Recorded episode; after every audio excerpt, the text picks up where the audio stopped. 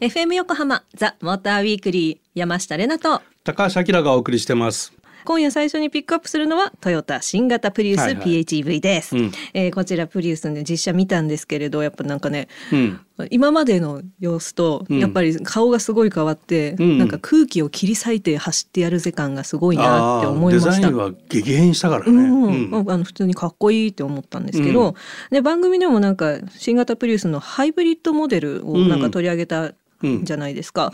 でプロトタイプの話題もあったと思うんですけど、じゃあ PHEV モデルはどうしたのっていうことで教えてください。どうしたのって何？今回乗ったのはねあの PHEV よ。そうですよね。それあのさっき読んだもん。はい山下乗ったのは PHEV です。分かってます。でこの PHEV っていうのはまあプラグインハイブリッド。はい、これはあのプリウスの中で、えー、ハイパフォーマンスモデルに位置づけられてると。今までプリウスってさ環境車って言われてたのにさ。確かに。ハイパフォーマンスって言葉が入ってくるぐらい車やっぱ激変してんだよね。であのボディサイズとかはハイブリッドと、はい、あのプラグインは別にサイズ的には何も変わってなくて、同じ C セグメントなのね。はい、でプリウスのそのラインナップとしてはハイブリッドの FF と、はい、ハイブリッドの4駆、まあ、E4 って呼んでるんだけど、でそれとプラグインハイブリッドの3つのモデルで、はい、PHEV は FF のみ、うん、で2リッターのエンジンに、えー、モーターのついたハイブリッドシステムになってますと。いうところでハイブリッドとの違いなんだけど、うん、あの駆動モーターの大きさが違くて、はい、あのハイブリッドは83キロワットなんだけど、これがプラグインだと120キロワットで約1.5倍なのね。つまりハイパフォーマンスってことなのよ。本当だでバッテリー容量も当然大きくなってて、うんうん、先代のプラグインハイブリッドあったんだけど、はい、それが8.8キロワットアワーだったんだけどそれがやっぱり、えー、13.6キロワットアワーでやっぱ1.5倍ぐらいになってるのよ。らららでどんだけ EV 走行できるかっていうと87キロ。おだいぶすごい。だいぶすごい。だからほとんどもう EV 電気自動車のように走れるんだよねっていうところ。へでまあ先代もあっ、えー、今回強化されたのがソーラー発電の能力とかね。そうだ屋根黒かった。そうそう。あ。れまあ宣伝もあったんだけど、うんうん、その発電効率をより良くなってきてて、はい、あの車庫に入ってる時はこう駆動バッテリーに充電するみたいなところで走行中は補給類に電気使う。補給類を動かすのに使う電力として使ってるとかね、まあ、どんどん賢くなってだけどさこれから真夏がどんどん日差しが強くなってって炎天下に置いとくと、充電バンバンするんだけど、はい、バンバン熱くなるよね。そうですよね。車の中暑いよな。どうします？どうするかね、それ。銀のやつやっとかないとね。ね、あっちあっちですね。でドア開けて、エアコン全開してたらあんま意味ないあれ？あれ？みたいな。使い方ね。ね。ど冬場はいいけど夏場どうしようかね？みたいな。卵でも焼けそうですよね。その話。はい、はい、そんな新型プリウス PHEV なんですけれども私山下玲奈が、えー、横浜みなとみらいエリアで頑張って走ってまいりましたのでその様子お聞きください。今私は新型プリウス PHEV に乗ってみなとみらいをうろうろしています。はい、はい、いかがですか？えっとですねハンドルがですね、座りがいい覚えました？座りがいいので。直進。はいまっすぐ走る。まっすぐ走るし、うん、えー、っとその自分を、意思をしっかり持ってくださっているのでどういうこと、うん、あのだからちょっとの動きで曲がってほしい分だけ曲がりますとか、ああ、はい、オート遅れがないってこと？そうそうそう。なので、うん、そうだからちょっと曲げれば曲がりますあ曲がりますよとか、うんうん、そうそのなんか直感で運転しやすいのが私は好きです。おお思った通りに曲がってるってことだよね。そうそうそうそう。すごいじゃん。だからうん。なんでもそんなぎこちなく曲がるの？ちょっと今ここどこと思って。もう若干キラさんも今不不安げな感じになったから私ここ入っちゃいけないのかしらと思って。不安げな顔してた。びっくりしちゃった。いや別に不安じゃなかったけど、ね、あそうですか、うん、あとさっき覚えたのはダウンフォースっていう言葉ですね。ダウンフォース。ダウンフォース感じちゃったらすごいよね。いや、うん、日頃ね、感じているはずなんですよ、ね、あそう。そう風地面にそう張り付いたような感じ。よいいね。待ってそれを利用してこう、うん曲がってるとかわかるの知ってますよ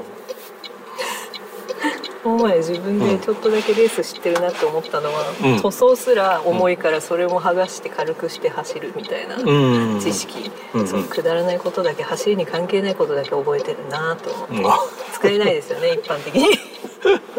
みんな塗装してるからね。そうそうそう。大丈夫ですかこれ？あの後半完全に俺バカにしてるよね。ダウンフォース感じるんだ すごいじゃん。親戚のおじさんとメイが喋ってるみたいな。いやこれあのさっきと俺の実際に乗ってて、うんはい、先代のプラグインハイブリッドと乗り比べみたいのしてるんだけど、まあ、圧倒的にねこう先代のプラグインハイブリッド乗ってるオーナーの人には申し訳ないけど、うん、全く違う車になってますね。でこう特にねこのハイブリッドシステムのシステムが良くなったっていうよりもそのボディ構成がすごく上がってて車全体がこうしっかり感が出てね。でそれをベースにパフォーマンスのあるモーターがついてるっていうところがあるんで全然違う車に感じちゃうのよ。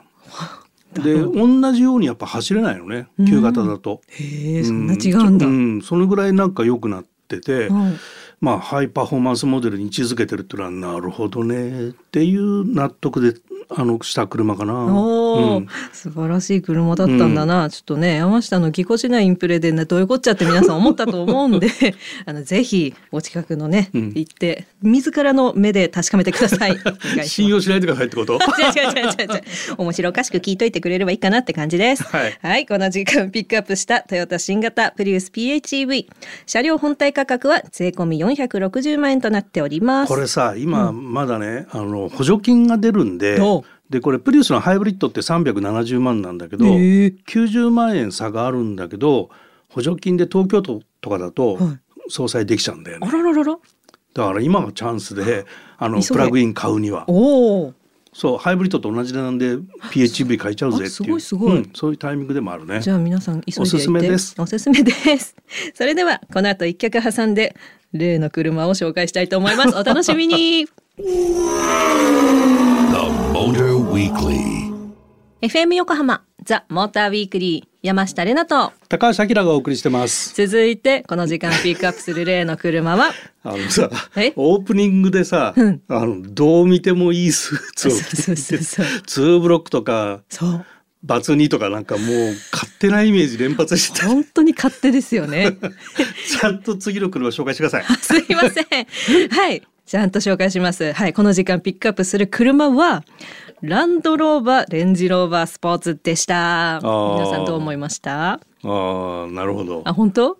なんか勝手なイメージとかブルでちゃんと。あよかった。いやいつも、うん、あの今日この車の番組で撮りますよって前もって知ってるから、うん、だから前もって考えてくるんです、うん、でしかもその車の見た目だけで判断してどんな人が乗っていそう、だからいつもあきらさんのこの正しい解説である基本情報を聞いてから、いつも発表するじゃないですか、はいはい、全然ちゃうやんっていうそのギャップも良かったかもしれないんですけど、うん、そうちょっとそういうところがあるからいつもズレが生じてるよっていうのを言いたかった やっと弁解できました。はい、というミュージカル女優の山下でしたと。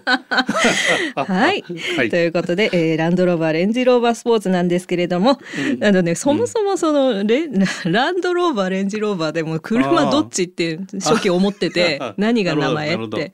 でまたそれに今度スポーツってきたっていうのがもうそもそも何かがあのわからない。わからない。改めて知りたい、はい、教えてあきらさん。あのまあランドローバーは会社名でね。そうですよね。車のメーカー名で。でレンジレンジローバーっていうののが、まあ、商品名なんだけど、はい、レンジローバーってラグジュアリー SUV、うん、プレミアムブランドね、うん、当然ね、うん、でこう英国皇室御用達みたいなところがあってさテレビこうニュースとか見てると、ウィリアム王子とさキャサリン妃だっけ、はいはい、が乗ってるのがレンジローバーだったりするのよ。素敵。かっこいい。でこのラグジュアリー SUV のトップに位置してるのがこのレンジローバー。でヒエラルキーがあって、はい、その、えー、ラグジュアリー SUV 系のレンジローバーレンジローバースポーツがベラールイボークっていうヒエラルキーがあるのね。はい、でエレガントで豪華。でオールロードの性能を持ってるっていう。何でもござれ。何でもござれ。でこのランドローバーのシリーズにはレジャーにはこうディスカバリーっていうシリーズがあったり、はいはいはい、あの dual purpose っってもうすごくヘビーデューティーな使い方もできるっていうところでディフェンダーとかね、はい、いうのもあったりしてそういうブランドが集まってるっていうのが、まあ、ランドローバーの商品ラインナップかな。で今回乗ったのはそのレンジローバースポーツで、はい、まあ、グレードはオートバイオグラフィーっていうグレ, グレード名で。素晴らしいこれはもうグレード名なんで覚えてください オートバイオグラフィーね。オートバイオグラフィー。はい。でディーゼルの3リッターに乗ってきました。なるほど。でやっぱりこうゴージャスな SUV なんで、ボディサイズも大きいです。でかかった。全長がもう5メーターにほぼ近い。はい。4960。でかい。で幅がなんと2メーター超えてます。怖い。2005。無理。ねかなり大きいよね。大きい。うん、でこれにあの、えー、3リッターの直列6気筒エンジンに、うんえー、ターボがついてるマイルドハイブリッドもついたディーゼルエンジンと。650ニュートンもあんだよね。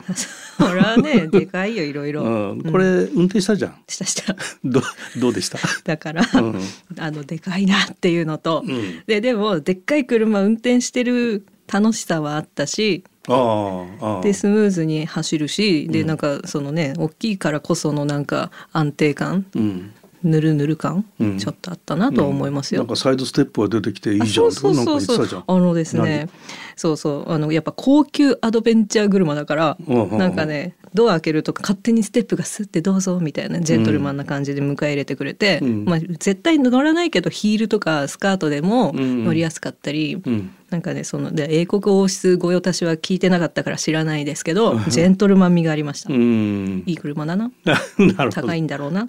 で電動デバイス系がものすごくいっぱい入っていて、うん、こうそのアクロ走破性とかねまあこんだけの高級車をアクロ走らせる人少ないと思うけどはい、あの海外ではそういう使い方を当然そういう人たちがいるわけでうん、でそういうニーズにちゃんと応えてる車っていうところで、うん、これねプロモーションがすごくて40度もある坂道、うん、これあの40度。ダムなんだけど、はい、ダムからのこう放水路を、はい、が40度の傾斜がついてそこ水流してるんだけど、うんうんうん、そこのあの傾斜をこの車で登るっていうパフォーマンスをやったのよ。空飛んじゃいそう、うん、これリアルでやったらしくて、はい、それがプロモーションビデオであって。えー。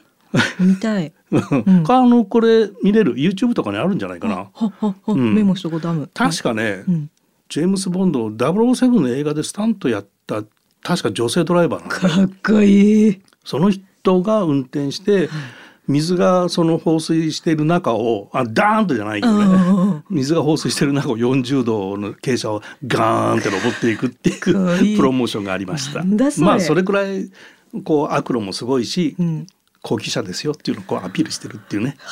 なんかうまいな、はい、そういうプロモーションが、はい、はい、私もダム登ってきます。はい。というわけで、この時間ピックアップしました。ランドローバーレンジローバースポーツ。車体本体価格は1068万円からとなっております。えー、私の勝手なイメージいかがだったでしょうか、えー、たまにこういう感じでねイレギュラーな紹介もすると思いますので、うん、えー、知った激励のほどお待ちしております。う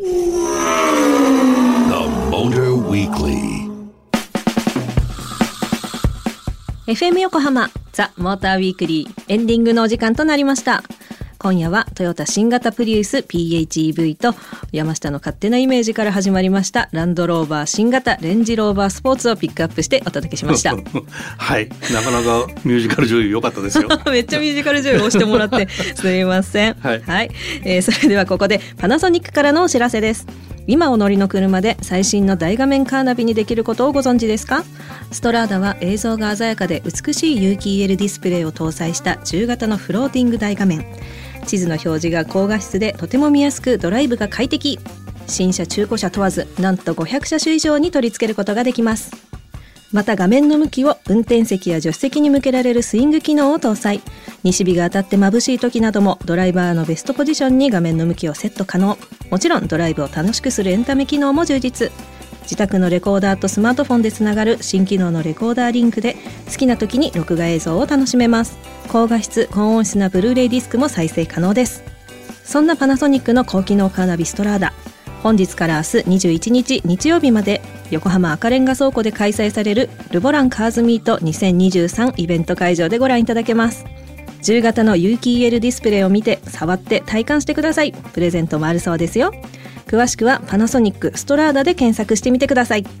さあ番組では皆様からのメッセージをお待ちしています。宛先は tm ア